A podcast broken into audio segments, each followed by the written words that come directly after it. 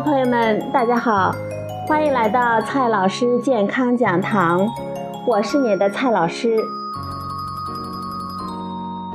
今天呢，蔡老师和大家聊的话题是没有营养的营养成分——膳食纤维。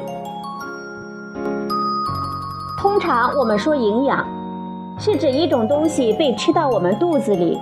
消化吸收之后，能够满足我们人体对某种营养成分的需求。在传统上，就有了六大营养成分的说法，分别是蛋白质、碳水化合物、脂肪、维生素、矿物质和水。不过，随着生活水平的提高，这些营养成分的获取越来越不成问题。而另一种不符合传统的营养定义的食物成分，却越来越引起我们的关注，这就是膳食纤维。严格说来，膳食纤维也是碳水化合物。不过，我们通常说食物中的碳水化合物，是指淀粉和糖这些更容易被我们消化吸收，然后为我们人体提供能量的物质。而膳食纤维虽然在结构上和淀粉是同类，但是不能被消化吸收，所以也就被另眼相待。它们对于人体健康的价值，却正是来源于不能被消化和吸收。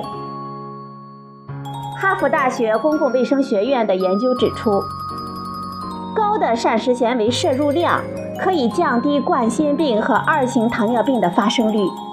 幅度分别可以达到百分之四十和百分之二十一。就像蛋白质或者是脂肪不是单一指某一种特定东西一样，膳食纤维也是一大类的东西。通常，我们把它们分为可溶性的膳食纤维和不可溶性的膳食纤维两大类。不可溶纤维除了增加胃肠里的食物体积。只具有吸收水的作用，它们能够抵抗胃肠消化液的侵袭，完好无损地到达大肠，最后被排出体外。对我们人体来说，它们什么也没有提供，自然也就没有营养。不过，它们大大的帮助了通便，这对于便秘的人来说，简直就是救苦救难。此外，现代人食物极大的丰富，一不小心摄取的热量就过多了。热量的供过于求就会导致肥胖，而这些不提供营养的纤维能够填饱肚子，却又不提供热量，自然也就有助于我们控制体重。可溶的纤维对于健康更加的有用，它们也不能被消化吸收。相反，在经过胃肠的时候，还能够带走一些胆汁，从而减少体内的胆固醇。到了大肠，它们就成为聚居在那里的肠道细菌的食物。这些可溶性的膳食纤维被细菌吃掉的过程被称为发酵，而发酵的产物会有一些短链的脂肪酸和某些维生素。这些东西对于我们人体健康不无好处，在一定程度上，甚至可以增强我们的免疫力。可溶性纤维中还有一些天赋秉异的，能够选择性的被好细菌发酵，而拒绝坏细菌的青睐。这样的膳食纤维被称为益生元，是现在食品和保健品界的新宠。所有的膳食纤维都是自然界天然存在的，在农业社会，即使是今天中国的广大农村地区也还是如此。我们的食谱中并不缺乏，只是在现代社会，我们习惯了精细的食物，膳食纤维才成为稀缺的成分。目前。科学机构推荐的膳食纤维的摄入量一般是每摄入一千大卡热量的同时，从食物中摄入十四克膳食纤维。对于一般人来说，大致相当于每天二三十克。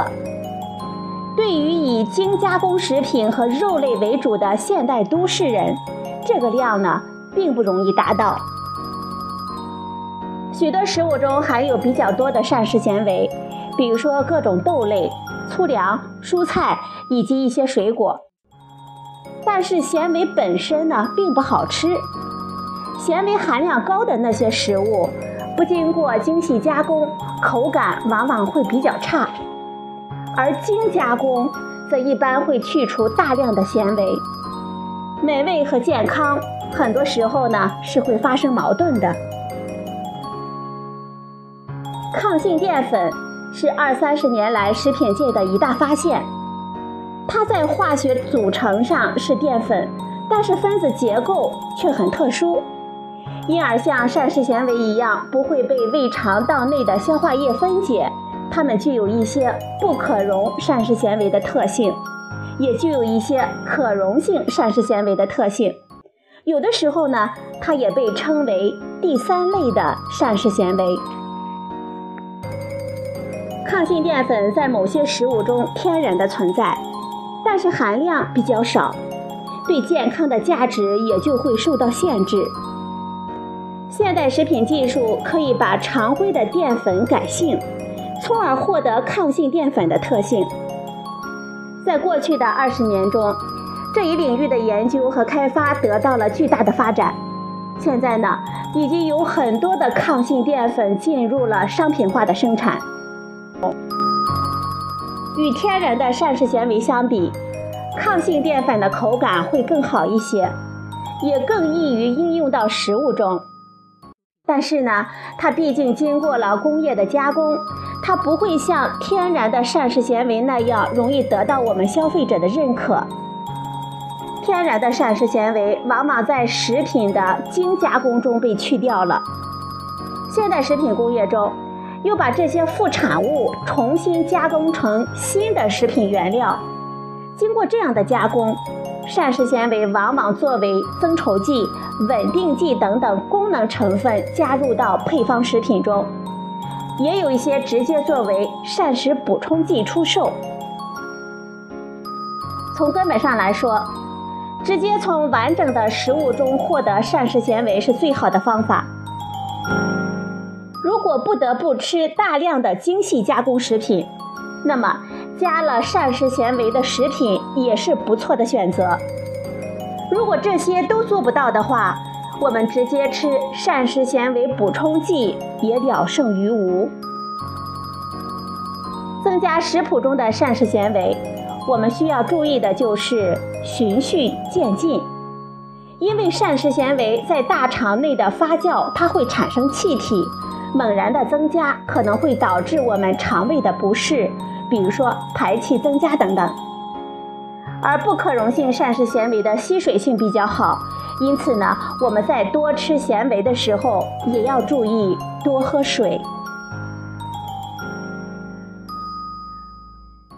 好了，朋友们，今天呢，蔡老师给大家讲了一种没有营养的营养成分——膳食纤维。今天的节目呢，就到这里，谢谢您的收听，我们明天再会。